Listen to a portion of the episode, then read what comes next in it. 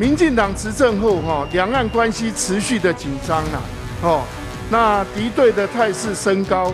如果两岸关系互动缓和，缓和啊，哦，减少对立，那请问我国国防武器特别预算是不是，呃，这个不需要举债那么多来增加我们的特别预算？其实我们没有买武器，他们的会弹还是对着我们。因为在疫情期间冲击国内各项的，呃，这个生活都已经让政府喘不过气。那为什么政府还是要主张升高对立来举债买武器呢？我就觉得很纳闷啊！你看我昨天有三十九架飞机，哦，那先前十月一号也三十八架，对不对？啊，这样搞其实哦，对我们有好处吗？没没有主动要跟。对啦，但是哦，你很多那个行为，很多动作。对方就认为我们就是要挑衅他，那个我们从来没有没有没有这样一个情况。我们也不希望发生战事，尽尽量希望两岸能够取得取得一个和平的共识。我相信这是多数人民众的心声呐。防卫是要，但是哈，你哦买再多的武器，对不对？部长也在那个国防外交委员会啊，你能撑几天？那么我们再请教一下将军哦，呃，刚刚范老师有说。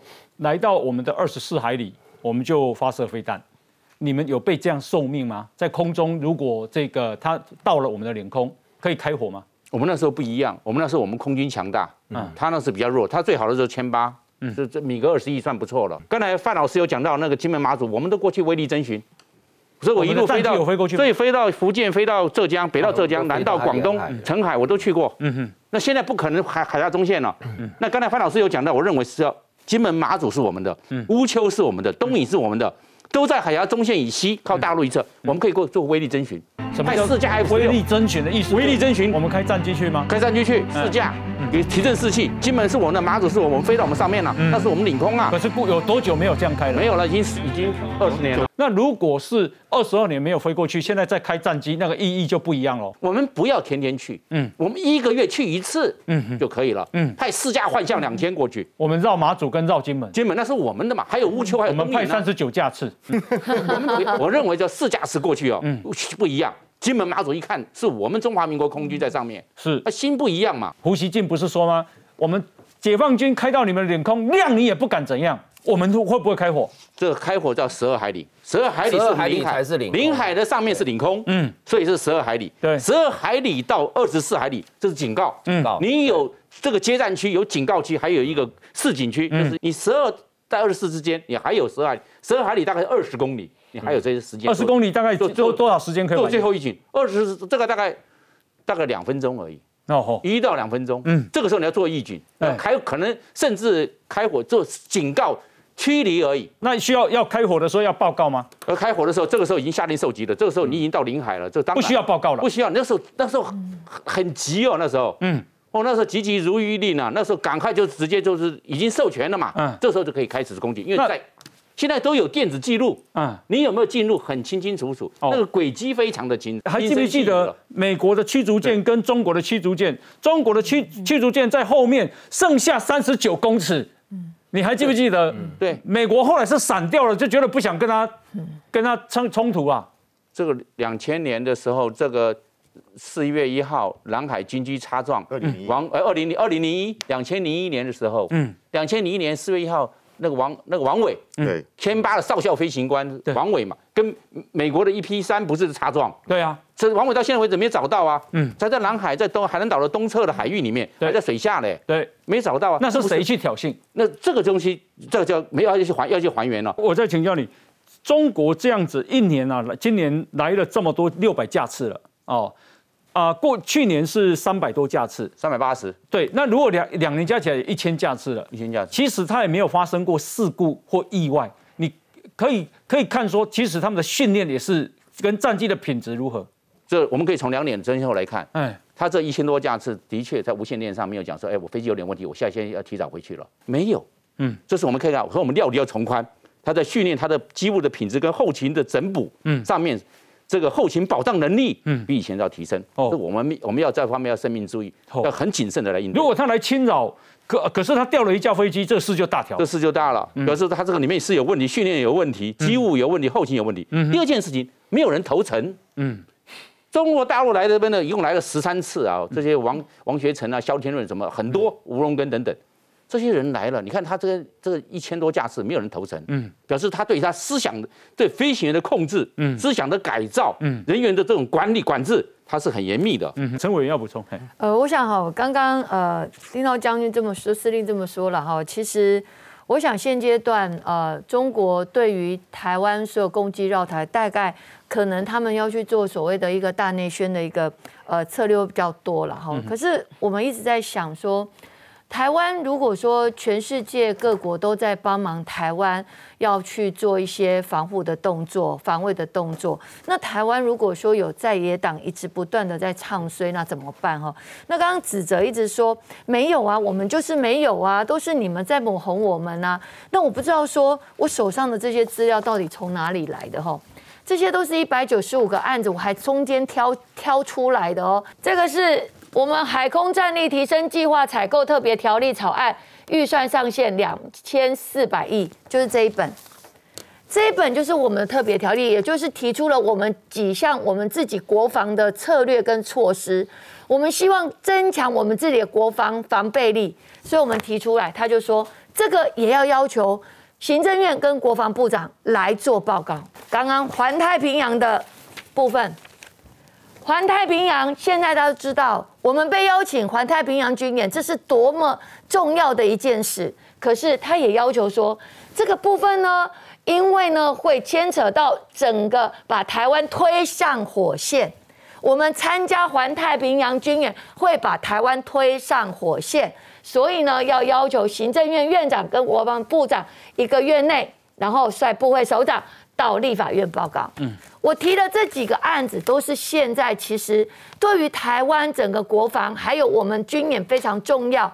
可是我们看到国民党在这一百九十五个案子里面就有这么多离谱，他们现在不敢要求所谓的呃三预算，因为他们认为三预算会被大家攻击，所以他就要求说你们呢就来报告，这个也报告，那个也报告。那请问？国防外交委员会要干什么？我们希望的是把我们的国防做好，把我们的防卫做好，让我们台湾国人更有信心。这也就是蔡英文政府现在一直在做，这样才能搭配到全世界开始对于台湾认同的的前提之下，我们台湾才能把它整个把这个呃，对不对不起，黄老师你要补充。我我想刚才将军也提到，就是说。的确，我们不可否认，解放军他目前绕台，嗯，没有发生哦，至于说事故或者发生这些意外，嗯，但是我们不要忘记啊，我们看到他十月一号派了十架歼十六，中共有几几架歼十六，嗯。目前保守估计至少两百架，哦，所以我从两百架里面去找出十架精英，这不难呐，嗯，因为他是他现在这个等于是表演嘛，他请全国之力，他不能让这个东西漏气啊。那第二个就是说。刚才将军也提到，就是说，如果他其实我们看到，就算他十月一号三十八架、三十九架，你说要靠这三十八架、三十九架要要来攻击台湾，对我们实际上基本上是不会有任何不会有不会有不可能啦，因为我们光是我们的飞机也可以去拦拦截他，或者我们我们有防空飞弹嘛。那刚才刚再来就是刚刚才那个将军长说，如果他真他如果只是做飞弹攻击，我们台湾的飞弹。我们的密度，我们大概是仅次于以色列。我们第一波可以拦截，那所以你你再打还是可以拦截。那再就是你再，除非他要做登陆，嗯那他如果不做，你光靠飞弹打是不可能的，不可能占领台湾嘛。中国要打台湾之前，他一定要防派俄罗斯跟北韩不会打他。OK，他要进行外交的斡旋。嗯所以我觉得这个东西不是我们想的那么简单。好，那呃，民众党的发言人叫杨宝珍啊，他说啊，这个民进党的政客很怕统一。因为统一后会被清算，这个事情后来他又讲，他这个啊不是他的党党的立场，也不是他个人的立场，为什么讲了不敢负责？那么引起非常大的这个讨论。来，我们来看不需要。中国十一国庆隔天，民众党举办台港关系论坛，柯文哲大算蓝绿。不同于其他政党哦，就把这个香港议题当做一个选举的政治操作。柯主席说两岸要尊重理解，然而民众党发言人杨宝珍谈到中国在地观察，讲的却是统一清算。杨宝珍当时发言说自己有上海工作经验，看在中国工作的台湾朋友观察，如果真的统一，民进党可能都会被清算。所以民进党的政治人物非常害怕这件事情发生。我猜下场不会太好看。片段不止被中国媒体引用，中国网友更一面叫好称赞，不止有人大赞你不错，更附和清算是必然，真的要给民进党好看。极度的无知啊，幼稚。按照民众党发言人的这种逻辑，难道你们民众党的大老板，呃，事事讨好中共？是为了怕这被中国清算吗？荒诞不羁的说法，帮中共去宣扬他们穷兵黩武的这样子一个没有人权的威权主张，是民众党的立场吗？台湾网友留言嘲讽，原来民众党是国台办发言人，更有人问，以为你会逃过清算？今日香港，明日台湾。开始要发言的时候，我就有特别讲说，不是代表党，呃，也不是代表个人。不用抓抓住一句话就这样对打嘛，其实也没有什么谁谁被清算，谁不被清算。这个事情来的时候，也没有个人逃得掉啊。民众党发言人大谈统一清算，被认为替中国恐吓台湾人民，虽然澄清转述而已，争议已经再添一笔。好，这个杨宝珍啊，他自己抛出了当天要发言的逐字稿，内容是大陆那边很多的一些声音，就是说如果真的给他统一的话，民进党这些人可能都会被清算。说真的。民进党现在这些政治人物很很害怕这件事情发生。如果真发生的话，他们会面临什么样的下场？我们不晓得。但以他们那边的做法，猜想下场应该不会太好看。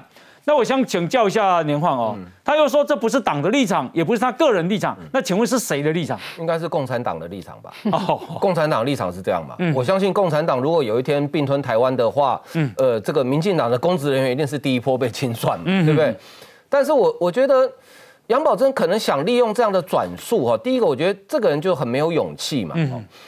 你如果是你个人意见，你就勇敢说这是我个人意见。嗯，我们都知道党的发言人是没有个人意见，因为党的发言人你在任何场只要是公开讲的话，一定是代代表党嘛。嗯，那你又想拿这个东西来稍微消费一下民进党的人，或者民进党支持者，可是你又不敢勇敢承认说这就是我的意见，或者说这是我们政党的立场。嗯，你如果今天敢承认说这是台湾民众党的立场，我要改有肉，我讲这人有 gas。第一个你不敢承认，第二个你以为这样子可以？呃，羞辱或是消费民进党的党员或民进党支持者吗？我跟你讲，不会，嗯，反而这是一种肯定。哦，表示民进党反共的决心够坚定啊，捍卫台湾的决心够坚定啊，共产党才会想清算你嘛，对不对？第三点，你们像杨宝珍他们这些人哦，可能都没有不够了解共产党，虽然他在上海工作过了啊，你真的不了解共产党的我建议你们去多读读当年国共内战的历史，嗯，在共产党的眼中。他今天不清算你，不代表明天不清算。嗯嗯嗯。他今天不清算你，是因为你今天还有利用价值。嗯嗯。等到这个利用价值消失之后，他绝对会清算你。嗯。这从过去国共内战的历史里面，多少降共的国军，当时的国军，还有些知名人物，最后的下场是怎么样？大家都很清楚。所以我们这里比较安全的是指责吗？我相信指责应该也不太安全。我支持国防预算哦。不，我觉得支持中华民国。一旦共产党如果并吞台湾的话，哈，没有人是安全的。你即使跪下来舔，也不见得会安全的。是那个张张老师，请请教一下。所以啊，民众党啦，什么呃统促党啦，国民党啦，新党，就说算安全了哈，老共来。其实哈，就那民进党会很惨哦。民进党哦，这个会不会很惨？如果民进党真的很惨的话，代表民进党抗中第一嘛。嗯，啊，所以这对民进党当然是一个肯定，跟刚刚年宏哥讲的一样。嗯嗯。实际上，我们看一个最近的例子，就是南越。嗯。好，南越被北越统一了之后，哈，其实以前在南越时代，哈，没有跟南越政府没有支持阮文绍的那些人，哈，嗯，之后的命运一样，一样抓起来。嗯。为什么一样抓起来呢？第一。你已经没有利用价值了，哦，南越已经完蛋了，我不需要你再去那边反南越了嘛。第二，南越虽然不怎么好哦，但是至少也比共产党统治之下民主自由。在这种民主自由之下，你都不满意，你都有意见，你都要抗议，那共产党来了，你会不会抗议？嗯，你会不会有意见？共产党说你这就不可靠，对不对？将来一定麻烦嘛。嗯，那老实说，在共产党的统治之下，哈。子弹最便宜了，嗯，比牢饭便宜。牢饭比你给什么利益，子弹一颗就便宜了。子弹是最便宜的东西。老实说哈，我们看对香港、对新疆、对西藏，哦，他也可以用一些怀柔的方法啊，这个用一些好处来说服、来收买嘛。可是呢，很清楚镇压子弹、清算，这个是最便宜的。对专制者来讲哈，只要台湾整个被捅了之后哈，已经没有第二个地方还要捅嘛，他就不需要示范了。然后这些亲共的人也已经没有利用价值了，那就没救了。那共产党来了，陈廷飞委员的命运是什么？这个哈，我跟大家报告哈，这个国民党失去中国大陆之后哈，那个时候留在中国大陆的中央民意代表啊，就像陈委员这种国大代表、立委啊、监察委员，没有跟着国民党来台湾的哈，嗯，基本上在一九五五年之前，百分之百啊，都会打掉了，嗯哼，都被都被都被消灭了。为什么他不是很亲共很那个吗？因为这些中央民意代表哈。有两种，一种是支持国民党，支持中华民国，那不用讲，立刻消灭。对对对。那有些人呢，就是在当时就是在那边反蒋，比较左派的啊，所以他觉得他留在大陆，他觉得他很安全。嗯嗯。但是在共产党看来，既然整个大陆都拿来了，已经不需要你了，你已经有利用价值了，所以子弹最便宜。那陈委员，你会害怕吗？我不会怕啊，因为基本上，呃，既然我们选择。跟台湾自己站在一起，我们有什么好怕的？而且其实我们现在都是黑名单啊，我们根本早就已经跟中国就是一个绝缘体啊，我们也不能过去啊。我们我们基本上我们的资料里面都是被他打叉打叉再打叉的，对啊。所以这个部分其实呃，在这个他们这个杨宝珍的一个说法，真的就是莫名其妙啊，因为。如果说今天我们为了国家这一块土地，我们国家的发展，嗯就说我们是怕统一之后被清算，嗯那请问杨宝珍，你要被统一吗？嗯台湾就是一个主权独立的国家，我们要被谁统一？我们要自被自己台湾统一，我们要被谁统一？他这样的讲法就是他不要他不会被清算，他可能是希望统一的吧？对呀，所以他的心就是在这个中国嘛，所以你才会讲说怕统一被清算。嗯台湾就是主权独立的国家，我们。有什么好怕统一的？那你觉得他是党的发言人，他为什么会讲这种话？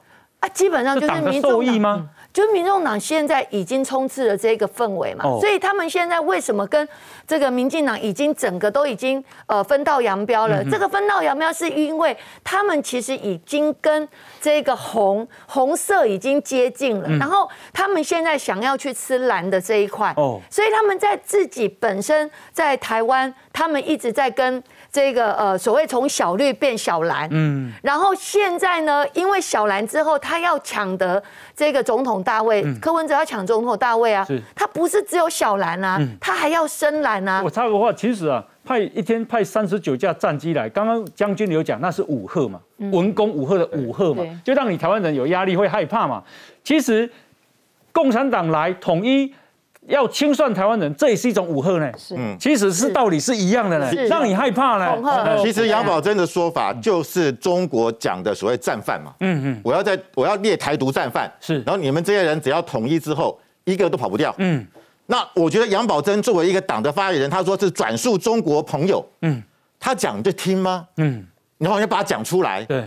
他们意思就是说，你看香港啊，你黎黎智英你多厉害，嗯哼，我用国安法就可以把你抓起来，嗯哼，把你的财产没收，把苹果日报整个的给给给你关关关闭，嗯，我他未来就要用在台湾呢，嗯哼，所以我觉得杨宝珍哈，我还我还不认识他了，说实在的，我才我实在才疏学浅，后来我去看一下，他是正大欧文系毕业，气管系毕业，他他个人对政治大概是外行啊，他去过上海的所谓的千和益公司，嗯。当过这个讲师，哎，千和义是谁办的？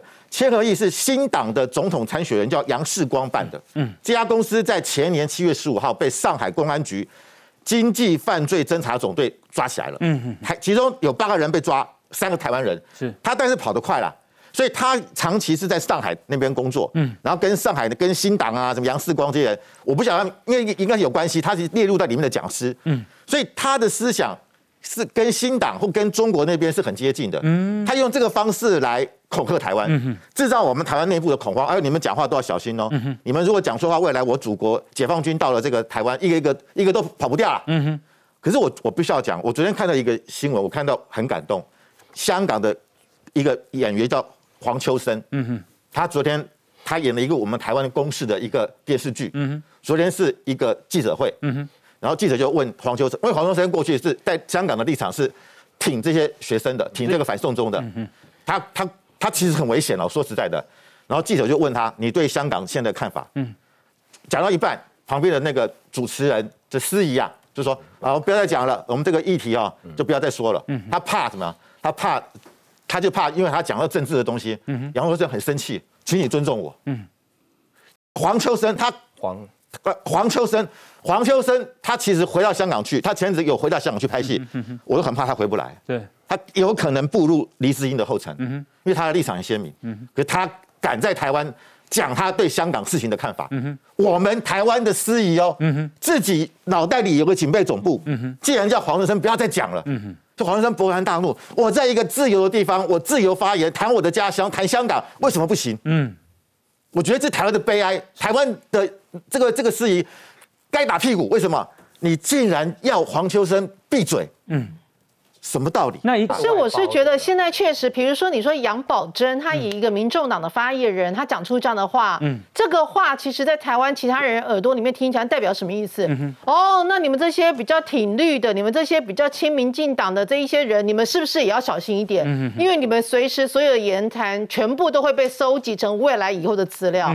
那他等于是在恐吓我们其他人哎。那第二个是，我觉得杨宝珍，我稍微看了一下，因为他其实蛮年轻，现在才三十二岁。哦，但是他的。这个志向非常的广博，从一开始说想当空姐，后来因为身体关系又要当主播，后来因为什么当了那个《金周刊》的研究员，当不到多久又跑去呃非凡电视台呃当记者，当一当又觉得好像很想要去当演员，想当一当之后又要去中国，就变成是刚提到的杨世光那个，就是说对。我觉得这个人感觉上是一个机会主义者哦，哪里有机会就往哪里钻。事实上他是没有一个中心思想的，因为民众党也是个机会主义者啊，哪边有选票，哪里现在这个正旺，他就往哪里弄。所以他为什么现在会讲出这样子的话？他这个讲出这样的话，某一种程度上，其实他是在恫吓。国内的这一些所有可以投票的人，嗯，你们不要在那个太表现的太太太挺挺民进党哦，嗯，你们不要那个所有有人老大哥在看着你哦，老大哥现在随时就是会过来的话，你们随时都会被整肃的人之一哦。可是我真的要奉劝他好好去看看一些书，像我非常推荐张怡和张女士所有写的有关的一些书。哦，张女士她自己的父亲呃张伯钧，其实一开始也是比较左派的，结果没有想。到后来被打成大右派，所以我要奉劝他一句：如果哪一天中华民国要被中华人民共和国给并吞掉的话，没有人是局外人，没有人会有好下场，请你记得，没有一个人会有好下场。那我再补充一下，南越被统一之后，真的没有被清算的人哦，至少没有第一波就被清算，就两种。嗯，第一种就是他原来就是共产党，嗯，哦，他在地下潜伏，哦，现在这个北越军队打进来了，他是。欢迎同志回来了啊，他就可以露面了啊。这种人不用被清算。第二种是什么？就打小报告。嗯哦，这个在南南越时期，谁是比较反共的，谁是跟美国比较合作的？要北亚，好，要北亚这种人哦，优先跑去跟新政府宣誓效忠，去打小报，这种没有被清算。哦，其他的人啊，纵使很多人觉得说啊，或改朝换代，我不管政治，我也没有支持这个西贡的政府。好，这但是呢，到了那时候哈，共产党讲共同富裕，嗯，讲土地改革。一样被清算，我没有政治立场，但是那时候你有土地，你有房产，你有什么，照样被清算。那那请教方老师，那阿强的真正来了哈，什么人会离家也不容为，除了阿强的以外，新党吧。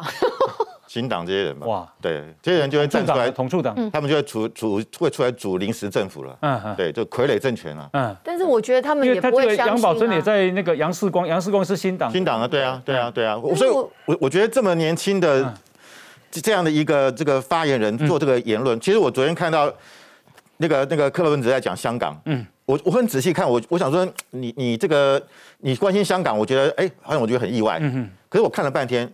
他也没声援香港民主什么，嗯，他只说啊，大家要和解啦，不要再制造冲突对立。讲了半天，有讲没讲？嗯，柯文哲想拿这个来，因为我们知道台湾年轻人很重视香港，嗯，就今日香港，明日台湾，嗯，他想拿香港议题来摆脱他。亲中的那一块，嗯或两岸一家亲的是吧？可是你要讲香港，你就好好的讨论。嗯，不是他避重就轻。是，所以，我我觉得怎么会去用杨宝珍当发言人？就觉得很有趣。对我，我觉得，所以我我我我我觉得，我觉得他们都找漂漂亮亮的。对啊，停飞的个性很像啊，机会个性很像。你总会看他过去的记录吧？不会啊，我觉得柯文哲会他觉得那过去记录是加分的，不是？对，哦，加分，对，是加分，对。哇，慧珍刚刚讲的很清楚嘛，就长得门面嘛，所以，我我我会觉得这就是一种很很浮面、很表面，然后可以让很多啊可能年轻的男生看的啊宅男看的很高兴，嗯，就找他当发言人。是，可是他脑袋想什么，我他根本不在乎。嗯哼，对。好，那我们再看哦，说郭台铭的女儿不知道岳飞是谁，啊。作家吴淡如说啊，教改去中国化，使得他的女儿吴淡如的女儿跟同学不知道国父孙中山。中广董事长赵浩康说，红海的郭台铭跟他说，女儿竟然不知道岳飞是谁。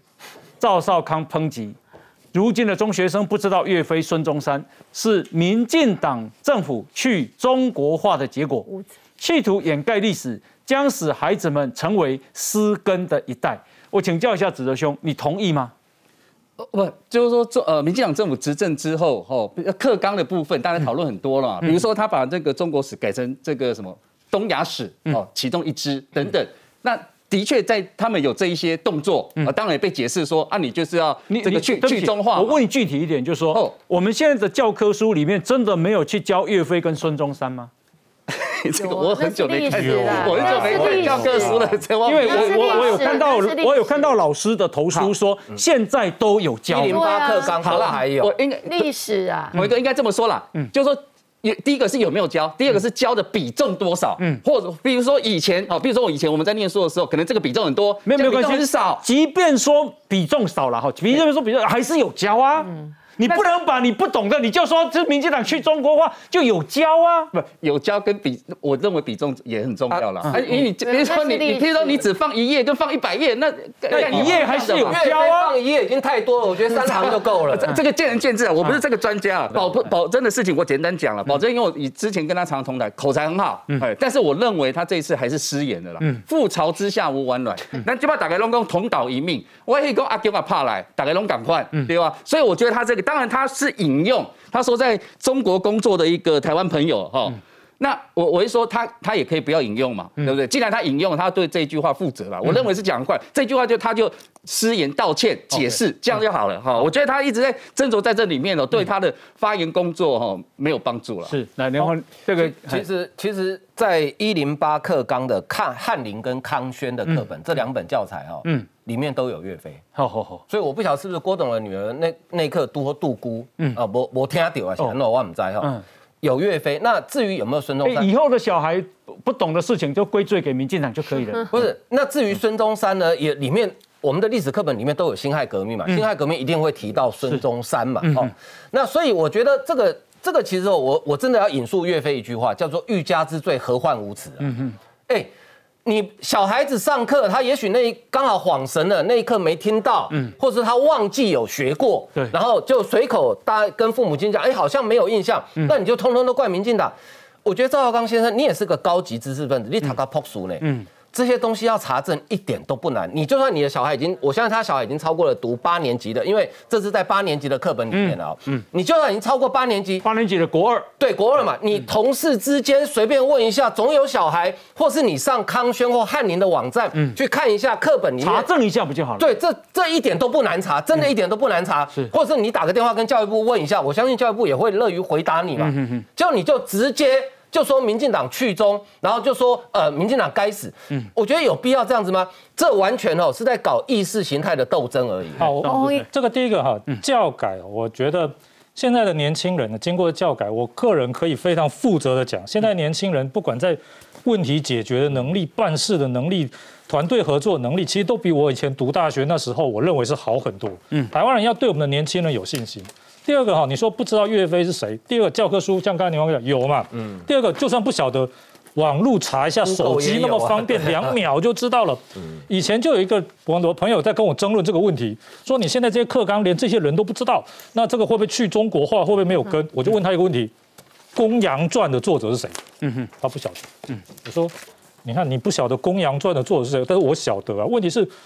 你你你你会觉得你不晓得你就不是中国人吗？嗯，因为那个就是一个比较蓝派的嘛。嗯，而且你不晓得，你 Google 查一下《公羊传》作者，不马上就查出来了。嗯所以用这种问题哈，去说什么失根啦，年轻人不行啦，怪罪到教改哈，真的就是欲加之罪，何患无辞？别供哎啦。是。我补充一下了哈，就是说。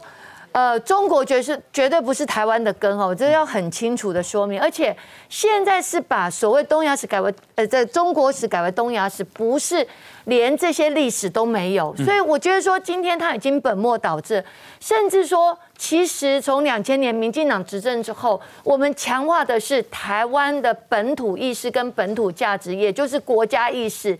过去我们在教育的过程当中，我们被混淆，到底我是哪来自哪一个国家，我自己是哪里的人？过去我们被混淆，只是在民进党政府，我们把自己来自哪里，我们是哪一个国家的人民，其实更强化。所以你看，我们现在两千年之后所受的教育，国小教育的这些呃这个年轻人，都是天然毒。什么叫天然毒？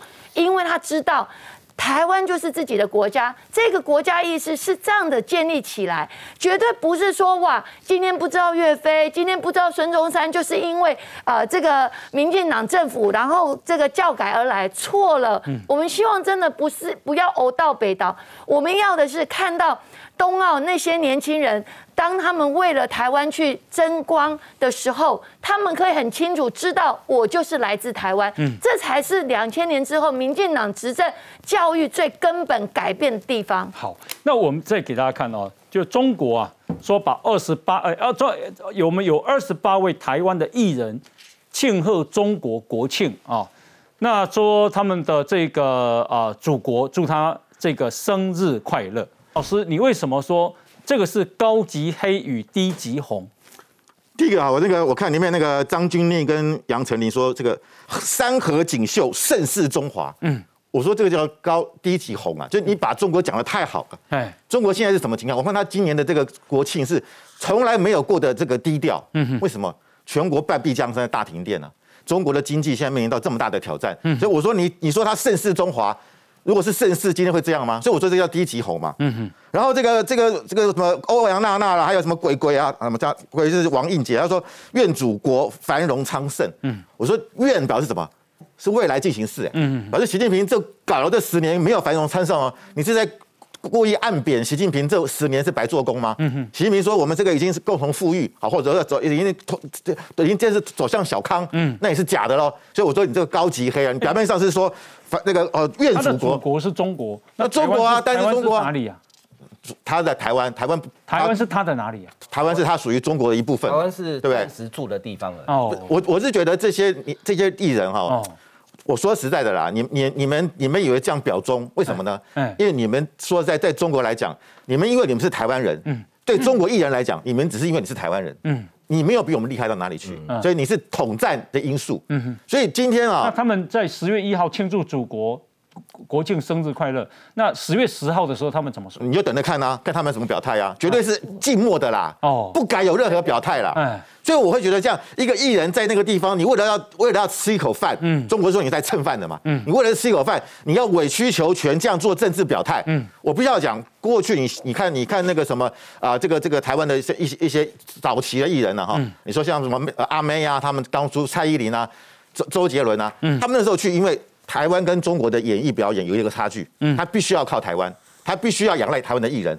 所以他不会叫你做这种表态。嗯现在他觉得你跟我中国艺人没什么差，甚至比我比我也没有好到哪去啊。是，所以你你要在中国发展，你没有特别的优势。嗯，所以你就要你做正式表态。好，好，诶，老实讲，我还但蛮佩服炎亚纶。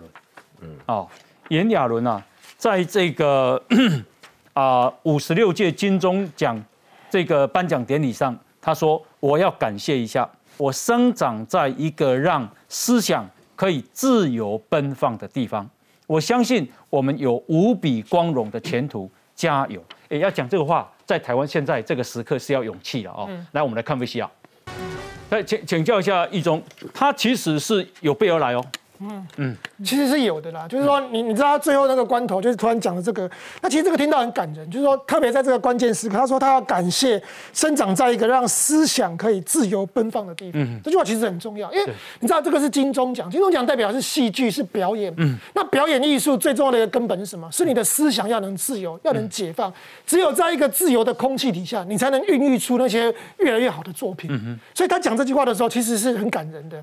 那可是很很有趣哦，我们来看中。中国小粉红的反应。嗯，小粉红第一时间其实不是认为他入华哦，第一时间还有点愣住，因为因为他其实他因为他这里面他就说思想可以自由的地方，他也没有提到国家，所以小粉红一开始还觉得说，哎，一开始觉得听这样两单好像在酸我们，可是哪里怪怪的？哎，确实他们比较自由啊。然后小粉红就说，觉得这句话有问题的是觉得我们自己不自由吗？嗯，哎，因真的很讨厌思想不自由，动不动就在管，所以一开始小粉红是认为说，哎，好像还有点道理。可是你知道后来长官就下指示说，他在讲我们不自由，你怎么可以这样？所以后来小粉红就全力出征，就开始这这，应该说严亚伦讲这句话被出征是很正常的事情。可是其实他们自主的网民一开始也觉得说，人家讲的有道理。其实人家讲我们要我们我们不要对号入座，因为我们确实是应该这样。可是后来你知道长官下指示以后，后来网络上开始洗说，哦，严亚伦入华入华这样。哦，对，那。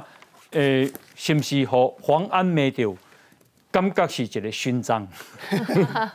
王丹力挺炎亚纶爱台言论。呛爆黄安，因为黄安说炎亚纶没颜值、没脑子。我拍这图一炎亚纶比黄安好看多了吧？拍这图黄安早。哇，黄安之前在抱中国的大腿，大家不是之前讲中国限电吗？嗯。黄安第一个跳出来说这个是未来的规划，他还帮他们的中国大陆说他们是哦未来是在呃就是超前部署。嗯。就你想要抱人家大腿后，人家还不想给你抱。嗯。刚刚范老师讲了一个关键，就是说这些艺人哈，其实是因为你有台籍的身份，嗯，你今天持有我们的身份证，人家才把你当一回事。所以为什么黄安，人家说为什么你干脆像刘乐言，黄安为什么帮放弃你的身份证？嗯，他今天如果放弃我们身份证，申请了他们以后，哎，拍谁你就再也不是统战的咖，嗯，你就是 nothing，你就什么都不是。所以为什么这这这些人会在中国，人家还把他当一回事？是因为他其实只是一个讲难听点，就是一个统战的样板。嗯哼，那我还想要再去分享一个，就是说，你看像最近。这插插个话，那为什么这些人现在捧中国捧成这样，在啊，他在台湾还是能红啊？他们没有红啊，他们你说你说你说刚刚范老师刚刚二十八个人什么这祖国国庆生日快乐的哦，没有没有，他他们其实已经某种程度上也在表态了，就是说他大概也知道他台湾混不下去了，所以包括这一次，其实今年的国庆表态的人非常多，嗯，因为在一里台湾给新马不不倒啊，所以他干脆就是要倒就倒过去。可是我想要讽，可是要要要去那边赚钱，一定要表态吗？表态是根本，但是我想要提醒他们，就是说，你不要以为你抱了他的大腿，你不要以为你对他就是这样逢迎拍马，嗯，人家就把你当一回事。其实人家时间到的时候，就像我刚刚讲的不自由的时候，他们就会流传出这个所谓的封杀这这这个名单。这个名单我仔细看了一下，它应该是真的没错，因为它分成三个部分，而且都是之之前被点过名的。嗯包括第一个最严重的叫政治问题。哦，政治问题被点到两个，一个就范冰冰，嗯，然后另外一个他他旗下的艺人叫做张哲瀚，因为之前去靖国神社拍照，这踩到那么大线，这叫政治问题。第二类叫做呃呃违法乱纪，就是有犯法的，这里面最有名的就是像范冰冰逃税，之前还有像郑爽逃税，嗯，吴亦凡渣男性侵，嗯，然后像台湾的话就是房祖名跟柯震东，因为他们在二零一四年吸毒，嗯，你看哦。你在中国被点到以后，即便你后来一直抱他大腿，人家马博给你铲，人家一样把你列在失德名单。然后第三类就是所谓的那个失德失能，这里就是包括有一些像我们台湾最红的，就那个罗志祥，嗯，哦，就是多人运动那个罗志祥也被点到。多人运动。对，就是哦，我只是要跟跟他们讲一件事，就是说。这就是真的是两个空两个国家的那个空气真的不同。你不要以为你对他输诚，你不要以为你今天对他哦国庆的时候抱他大腿，然后这样子人家就把你当一回事。是，因为你终究就只是一个统战的样板。嗯，一旦他今天不要你的时候，他一样可以把你列在这个名单上，叫你滚。你心心我我起来回家，一个想臭臭。对呀，好，那呃这个啊疫情的部分，因为看起来啊中国说他们在年底很可能全面性开放哦。啊，赖清德啊，副总统也认为说应该病跟病毒这个和平相处。那在这样的情况下，是不是单啊？接下来会更加的开放，年底会全面性开放。等一下我们继续讨论。来，先休息就。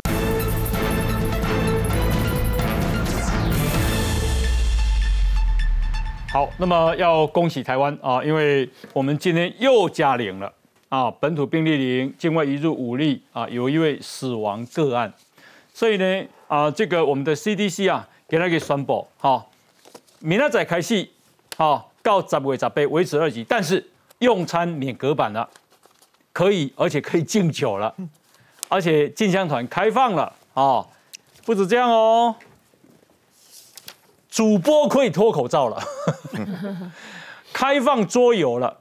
还有麻将馆也开放了，哦，那这个啊，今天呢，我们啊 CDC 的这个疫情，还有我们上山下海，好，满面大大这里大吹了吗？来，我们来看一下。从十月五号开始，一直到十月十八，我们一样维持。呃，二级的警戒，疫情警戒维持二级，防疫指引再放宽，外出用餐不再受隔板限制，一点五公尺社交距离也放宽，可以邀请更多的亲朋好友可以近距离的接触。其实有隔板没隔板，其实都是非常好的。民众觉得有隔板没隔板都有好处，放宽的还有婚宴会馆，中央开放婚宴和餐会可以逐桌敬酒，不过离开位置还是得佩戴口罩，因此很多人就好奇，这敬酒完可以喝吗？敬酒最主要是自意。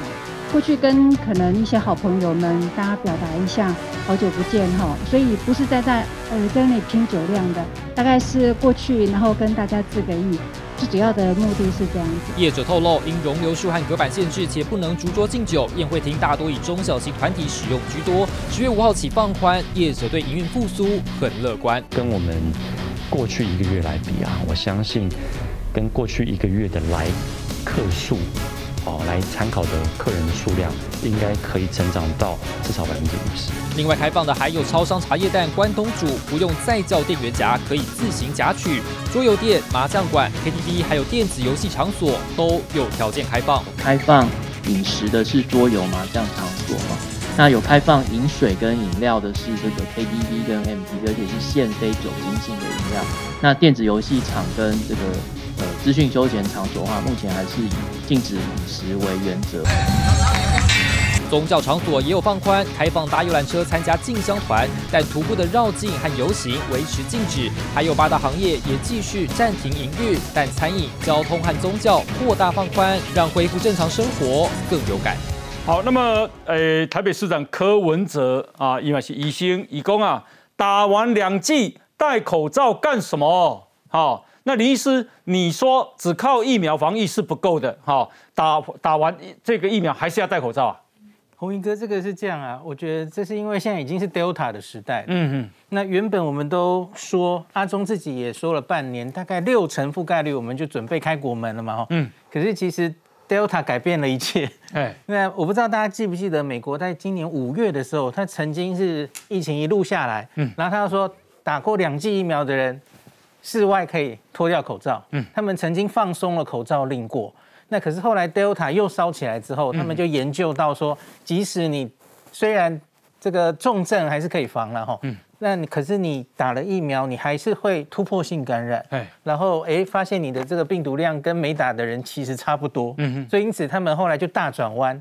就让疫情严重的州又把口罩令带回去。好好好。那我们现在其实看到了很多已经在考期末考的国家，嗯，比方说我最近非常关切的新加坡。好好。新加坡可是两季已经达到八十二 percent。嗯哼。他们其实没有放掉口罩过哦。对。他们其实放掉的是其他的措施啦哈。嗯大家吃饭可以聚餐等等的，口罩还是戴的好好的哦。可是大家应该看到最近新加坡就是。这一年来最严重的一天几千例，已经好几天。跟大家报告，台湾今天五例，零本土，五个境外。新加坡两千零五十二例，对，二零五二。所以我们现在看到的是 Delta 这个东西哦，嗯，我们可能不能只靠疫苗。疫苗本来就是主要是防重症，可是它防感染跟防你再传去出去给别人没有那么理想。嗯，所以我自己看到这些防疫的学长姐帮我们走在前面测试的结果，嗯，我觉得应该未来就是好几个措施可能都要并用。比方说最近很热门的口服药，嗯，新冠有口服药被研发了哈，轻症可以用的口服药药物，然后口罩可能一定程度可能还是有一些地方。短期内我们大概放不了了，嗯，然后当然就是疫苗尽量冲高覆盖率，减少重症，这个大家都知道，嗯，然后最后就是，呃，我觉得最后我们总要开放国门，如同赖赖副总统说的哈，我们要与病毒共存的最后一里路的时候，我们总不能这样一直台湾自己一直清零清零，可是跟国外完全几乎切断联系嘛，那所以我觉得。在那个期末考前，我们还有很多事情要。我我想开放国门啊，全面性开放，那是时间点的问题。没错，没错。那等一下时间点再请教你啊。我先请教这个林医师，就是说，你莫沙东啊啊是好口服药，可以降低五十趴的住院跟死亡风险。我们现在已经在在在采购了，在采购了啊。那这个是什么？这个是啊，这个罗毅军啊，医师说效果很好，嗯，有望在家吃药，免住院，免挨针。好，那这个药是怎么样？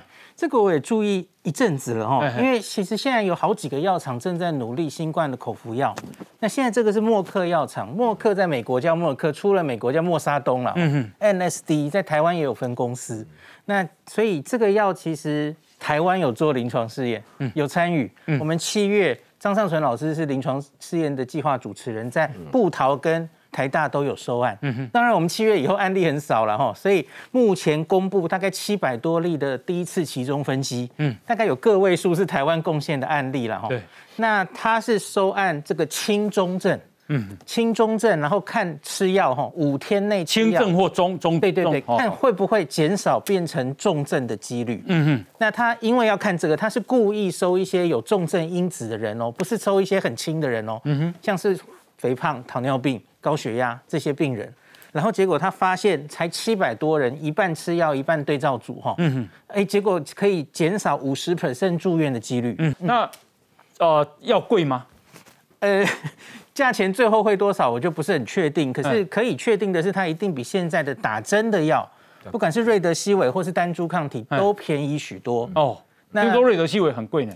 呃，相对贵，因为打针的药一定比口服药贵。那另外还有一个是生产难度的问题。对，单株抗体跟疫苗其实都是大分子的生物制剂。嗯，那跟这种小分子可以大量化学合成的，它是比较容易量产。嗯哼。那而且其实也不只是默克，其实还有辉瑞，还有。罗氏罗氏药厂，罗氏其实都在努力，日本好像也有，岩野益好像也在 没错，口服的。对，我我相信应该都会有一定的成果。嗯，更好的是这一些药物哈，其实它抗病毒的机转都各自不太一样。嗯，所以我觉得，假如有人有抗药性哦，可是另外一个药也许可以补补足。所以目前有好多药正在努力。所以那你当按你讲嘛，讲告尼地损，那你啊，这个疫苗的施打率、覆盖率已经很高了。嗯，然后又有药。嗯。所以到时候啊，状况会缓解很多，甚至于全面性开放国门。我自己觉得这个药最主要的可能反而是大家心态上，嗯，会觉得哎，这个药这个病是有药治的了，嗯，而且而且还蛮有效的，对，它真的可以有效的避防你变成重症，嗯，那就像。日本、新加坡最近，他们其实最近一波疫情的重点都是一堆轻症在家里。嗯，那你也只能观察，就跟我们五月中那波一样。嗯，弄一个金手指，然后战战兢兢的哈。可是现在我们可以给他药了。假如我们以后有这个药之后，嗯，他在家里的时候其实已经可以开始治疗了。嗯，那我觉得对于假如以后我们开放了，嗯哼，那开放的意思病跟病毒共存，就是你。你让这个病毒可以一定程度在这个社社会流行，嗯，那可是我们就不用那么害怕这个病了。哎，那我觉得心理上的帮助是非常大的。那到因为来给大家看一下，这是中国钟南山接受访问，中国工程院院士啊。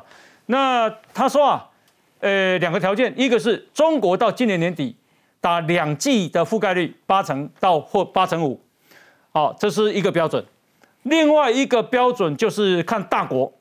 这些大国的接种率如果啊高的话，然后再来是死亡率低的话啊，你看在这里各国，特别是大国的传染情况都比较低，接种疫苗的比率比较高，死亡率也降下来，那么中国就完全到年底渴望完全开放。台湾，我觉得我自己觉得开放是指跟国外开放的话，哈，对我自己抓的应该是两季要至少八成。两季要八会比较够，嗯嗯。那我我看到现在是十月底，好像那个苏院长说我们是三成七成，然后三成，对不对？我觉得一季的一季是七成，对对，两两剂是三成。我我自己觉得看现在的 Delta，我们可能要两季八成会比较安心，所以这个时点我觉得最快可能也要明年，也许第二季左右了。我明年第二季都跟三四个月、四五个月起来，要看疫苗来的多快嘛。哎，一准大。呃，所谓全面性开放，对，那那邓海都没隔离的艺术吗？我猜我们还是会很谨慎的，慢慢。假如我们可以如同现在一样，真的守得非常好，那国外还是一直有疫情的话，出了国门全部都是 Delta 哦。我觉得指挥中心应该还是会选择很小心、很小心的放，他可能不会回来马上给你隔离变成零，哎，也许会变成三五天，然后再试行一段时间这样。来，请大家看一下，这个是赖清德副总统。他说要加速提高疫苗覆盖率，逐步放宽防疫措施，而且提倡与病毒共存新常态，他特别举哈韩国。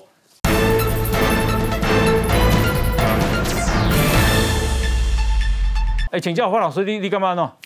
的确啦，就是说刚才呃陈如医师所讲，就是如果我们两剂都打八成的话，那接下来我们可能就要考虑说，因为现在会变成说，比如说我日本，日本今天这两天已经降到一千例以下了，对，还有它往下走很快哈，嗯，就说如果日本它率先开放台湾人进去不用隔离十四天，那我们是不是要同样都要对等开放？就是要谈判，嗯，就很多国家要谈判，嗯，所以这个东西还有就是说，我们台湾因为。我们已经清零到，就是已经变成是一个心态问题了。嗯，所以我们能不能够容许就变成流感化？嗯，就是没有错，就是可能有一天有个有个呃呃一二十个人确诊，嗯，但是他不是重症，是他就也也不会造成死亡。嗯，然后大家就把它当做流感。你看一般流感，我们也没有去管它，嗯，到底多少人感染嘛？对，就是我们我们现在那个就是已经有点洁癖，你知道吗？嗯嗯，那个洁癖感哈，我觉得是。比较难克服啦。对，那也变成说，因为每个国家对这个事、对这个事情的这个接受程度不一样。嗯，你看像日本、韩国、新他、新加坡，他们也没有觉得大难临头啊，他们就觉得就就这样啊，就就很自然就这样啊。对，所以所以，我我觉得那个主要还是心理的问题。还有就是说到最后一定会面临到就是每个国家的标准不一样。嗯，那怎么样的标准是大家都可以接受的？我觉得这还是一个还有条路要走。因为我要跟大家报告的是，公这是全世界给那个。最新疫情的状况，美国只剩下两万六呢。嗯，美国降很多呢。对，它严重的时候一天三十几万。几万哦。好，那我们看你刚刚讲日本，日本今天只有一千两百四十六呢，降很多了。日本最严重的时候差不多一天两万呢。对对哦，倒是新加坡跟南韩一直降不下来，大概两千多了。但是台湾干净的不得了啊，我们还要这么严吗？而且你看哦，全世界今天只累计是三十万人确诊哦。嗯。其实全世界最严重的时候，一天九十万人。所以，但只有赖清德。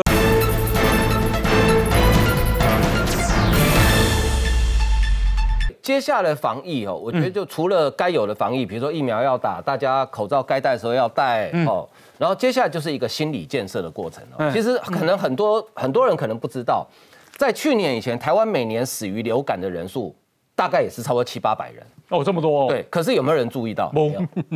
有 有啊。有有有客流感嘛？疫苗。哎不过你记不记得，当 H1N1 第一年流行的时候，大家紧张的程度是不是差不多？嗯。但是因为流感它的重症的比例没有像这个武汉肺炎那么那么高了，所以大家可能稍微不紧张一点点。嗯可是经过有疫苗之后，有治疗药物之后，现在你如果得了流感，到诊所看个病，快筛确定是流感，医生开一个礼拜份的克流感给你，回去要回家自己吃嘛。嗯你也不用到负压隔离病房就大家就不会那么紧张，那是一个。心理层面，哦，所以我觉得接下来就是，呃，如果要到疫苗打完两八成两，呃，打完两剂才能全全部开放，的确可能要到明年上半年之后，因为照台湾现在进度，年底前如果一剂能打到七成就已经很厉害了哈，嗯，所以不止了。年年底前如果一季看能不能打到七八成，因为今天是五十七点四，对对，接下来看疫苗进来的数量，因为基本上疫苗一里几百啊，丢丢丢，所以是有可能的。我觉得就是那个心理建设，我觉得赖清德讲的就是一个先帮大家做一个心理建设，就是说大家要习惯这个病呢得了之后，第一个他不会他不会他不会是绝症，好，那第二个呢大家不用太紧张。不过刚刚听李医师讲那个美国 FDA 对莫沙东的态度哦。我觉得共和党失职，他应该批评民主党政府图利国产药商。照高端国民党批评高端的标准，这叫图利国产药商嘛？